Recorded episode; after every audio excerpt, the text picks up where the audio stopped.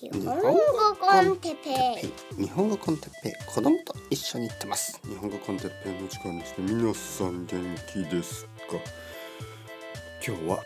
子供から学べることについて。はい。おはようございます。日本語コンテッペイ、えー日曜日の朝なんですけどすごいストレスフルですまああの毎週あてか毎日朝はストレスが多すぎる、えー月曜日から金曜日までまあ子供ですよ子供の話、えー朝起きて学校に行くまでいわゆるバタバタバタバタ、えー日曜日は子供はあの将棋に行くんですけど将棋は実はそんなに早い時間じゃないのでまあ土曜日はまあまあ悪くない。ただ日曜日ね今日はあのスイミングの時間ですね、えー準備をするためにまたバタバタしている。とにかくストレスが多い。なぜ？あのね子供は何度何度何度言っても全然あのー学ばない。子供はいやこれはちょっと言い方が間違っている、はい、今日のあの子供から学べることっていうことですけどあのー子供が学んでないんじゃなくて時間がかかりすぎるんですよね。あのー例えば朝起きてまあ食べる。早く食べなさい。なんでそんなにえー遊びながら食べるんだ、ね、まあなんかちょっと一口食べて、えーなんかおもちゃで遊んだり一口食べて、えー本を漫画を読んだり。で「いやてっぺい先生読ませなければいいでしょ」そう思う人もいるかもしれない「いやてっぺい先生おもちゃを隠せばいいでしょ」いやおもちゃ隠しますよ。おもちゃ取り上げておもちゃをおもちゃ箱に戻しますよ。でも僕がこう見てない間にあのこっそりおもちゃを持ってきますよね。僕が見ていない間にこっそり漫画を読んでますよね。もうね止められないんですよ。でそれを止めようとするともういわゆるいたちごっこ。いたちごっこというのは何ていうかな、えー僕がおもちゃを隠して子供がおもちゃを探して僕がまた隠して子供がおもちゃを探すまあ終わりのないあのそれ自体が遊びみたいになってしまうのでいわゆる逆効果ですよね。はい。なんかそれ自体を遊びにしてしまうわけですよ子供は。でまあそんな感じ。でトイレに行きなさい歯磨きをしなさい、えー着替えなさい、えーそれじゃないそれは違う靴下それは違う服ね、例えばパジャマを着てますねパジャマみたいな、まあ、ルームウェアを着てますよね今。で着替えなさいっていうと、まあ、もう一つのルームウェアをに着替えたりするわけですよ。ルームウェアからルームウェアに着替えたりするわけですね。いや違うそれじゃなくて外に行くための服はそれじゃない。ねえーしかもそれをもう何回言ったかな何十回言ったかな何百回言ったかな子供は実は学んでないわけじゃないんですね実は。あの何百回というあの復習が必要なわけですね。でこれを僕たちは学ぶことができる、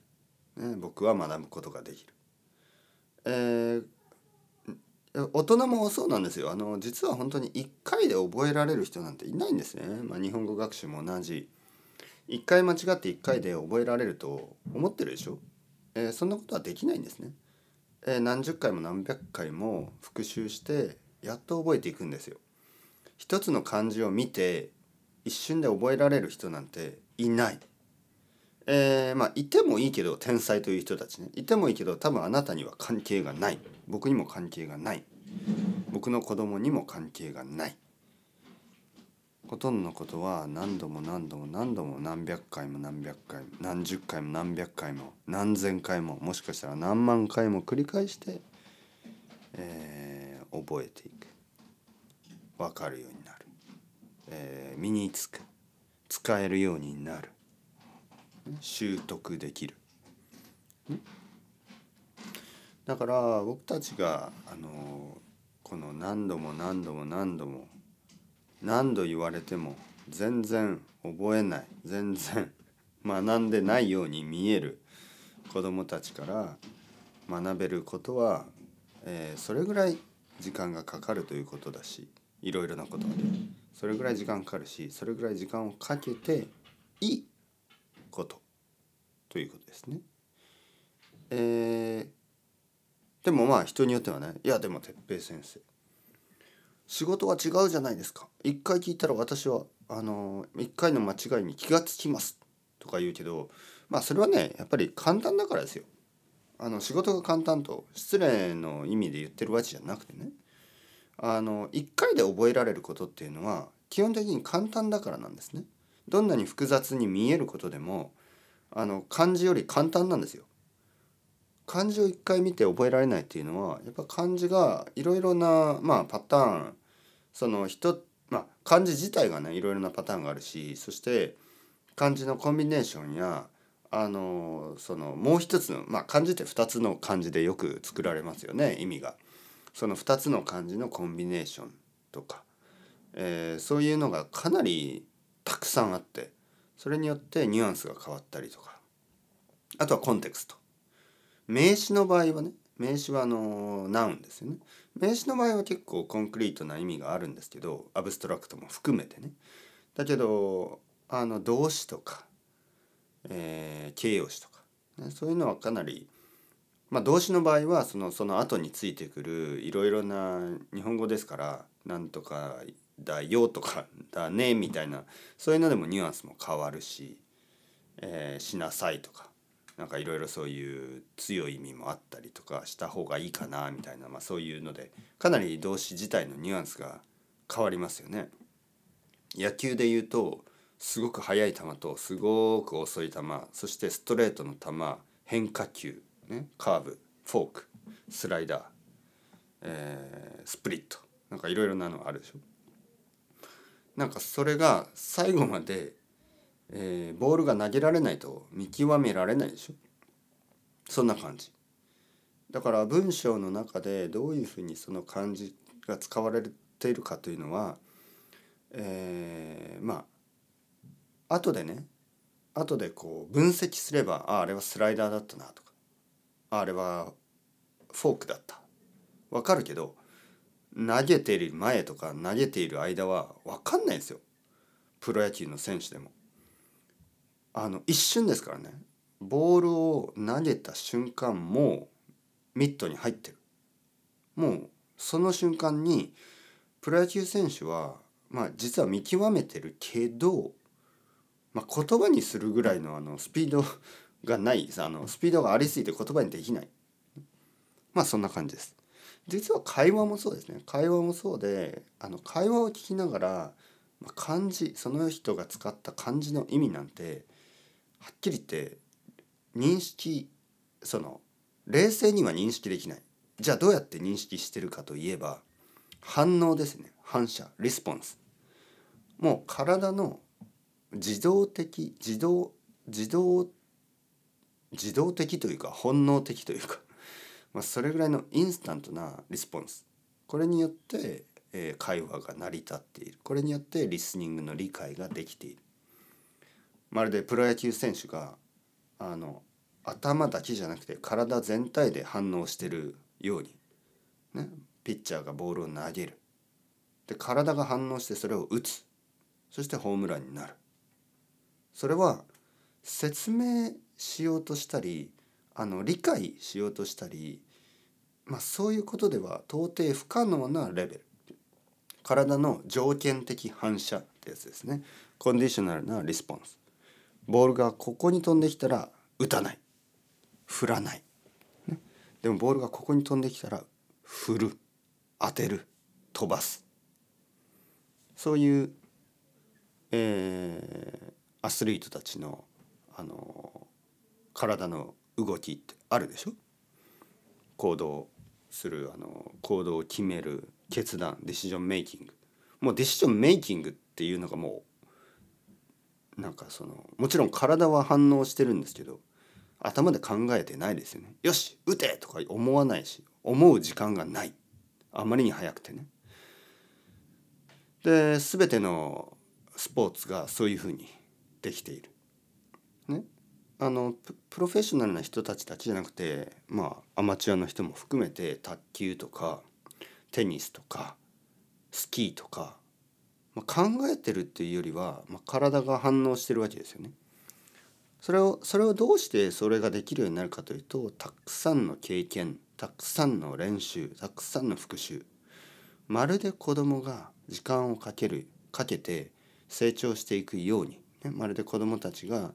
小さい時から何千回何万回の間違い あの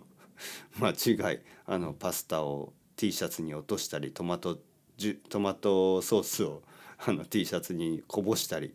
牛乳をこぼしたりもう何百回ってやってますよね。そうしながらあの少しずつ成長して大人になるとねまあたまにそういう人いますけどまあ基本的にはトマトケチャップまみれの T シャツにはなかなかならない。T シャツがそんなにいつもいつも T シャツが今でもね必ず100%トマトケチャップがつくというトマトソースがつくという人はちょちょっとね何か問題があるかもしれない、はい、自分ではコントロールできない問題があるかもしれない。まあでも普通はね子供の時なんてみんなそうなんですよ。でも大人になると、まあ99%の人はきれいに食べられるようになる。どうしてですか？たくさん練習したからですよね。頭で理解したわけじゃなくてたくさんたくさんたくさん練習した。僕たちは今まで食べる食べることをね何何万回とやってるから、えー、まあそういうことができるようになってる。歩くこともそうだしね。赤ちゃんは歩けないけど。あのたくさん練習して毎日毎日歩くから歩き続けられるんですよね。日本語も同じように。あの全てのことも同じようにあまりそのなんか効果的な方法ね。とエフェクティブな方法とか効率的な方法。あのエフィシェントな方法とか、まあ、そういうのにあのそういうのを探すことに時間をたくさん使ってしまうかもしれない。でも本当にベースはですよあの言語っていうのはかなり複雑で、えー、結構あの瞬発力そのインスタントなリスポンスが必要ですからあのまあそういう効率的な勉強方法とかよりもやっぱり繰り返し繰り返し、えー、練習して、えー、頭だけじゃなくてねもう口とか体が全部動く。なんかこう自動に動く、ね、自動に言語を話せるように自然に言語を話せるようになる。ためにはやっぱりたくさんの間違いとかたくさんの経験ですね。えー、何百回何千回何万回コンテクストを聞いて聞いて聞いてで自分で話す。でそういう経験をたくさんすれば必ずあのペラペラになれます。子どもたちがどんな子どもたちでも毎日毎日毎日少しずつ学んでいけば大人になれるように僕たち、ね、大人も、えー、自分が手に入れたいスキルがあるとすれば同じように少しずつ、えー、習得していけばいいと思います。大人はちょっと頭が良すぎてですねあの数百回間違えるっていうことができないんですね。あの数回間違えたらうわーって思ってしまう。ね、それがある意味頭がいいということですよね。子供たちは気が付かないから何度何何百回やっても同じことをやって子供たちはあの気にしないから親は怒るんですけど「またかよお前いい加減にしろよ」って思うけどあのやっぱり学びのプロセスとしてはね子どもたちの方が正しい方法をとってるわけです。少しずつだけど確実にあの習得してしていっている。大人の悪い点はその忍耐がない。ね。頭がいいからこそあの何百回も間違えるっていうことを選ばないんです。でも言語とかはやっぱり何百回も間違えるということを選ばなければ習得できない。ここにかなりあの大きいパラドックスがあります。僕はこれをね言語学習のパラドックスだと思います大人がなぜ子供に比べたら上達が遅いのか最終的にね、えー、5年とか10年勉強して子供たちはもうほとんどネイティブスピーカーになっちゃうのにどうして大人たちは5年10年してもまだ苦しんでるのか、ね、それはやっぱりあのその何度も何度も繰り返して間違えるっていうことを選んでないからです。これはとてもあの大人にとっては自分のプライドみたいなものがあって何回も間違えるっていうことがちょっとなかなか許せないですよね。でもこれをあの許さないとあの言語学習はできないというね。受け入れるしかないですそれを。だから何度も何度も間違ってください。少なくとも僕はね大丈夫ですよ。僕は用意準備ができてるし僕みたいな先生たちはたくさんいて自分の目の前で何度も何度もトマトケチャップをあのトマトケチャップトマトソースをあの T シャツにこぼしてもまあ大丈夫ですよ、ね、と言います。自分の子供にはちょっとできないんですけどね。というわけで Ciao ciao hasta luego。またねまたね。またね。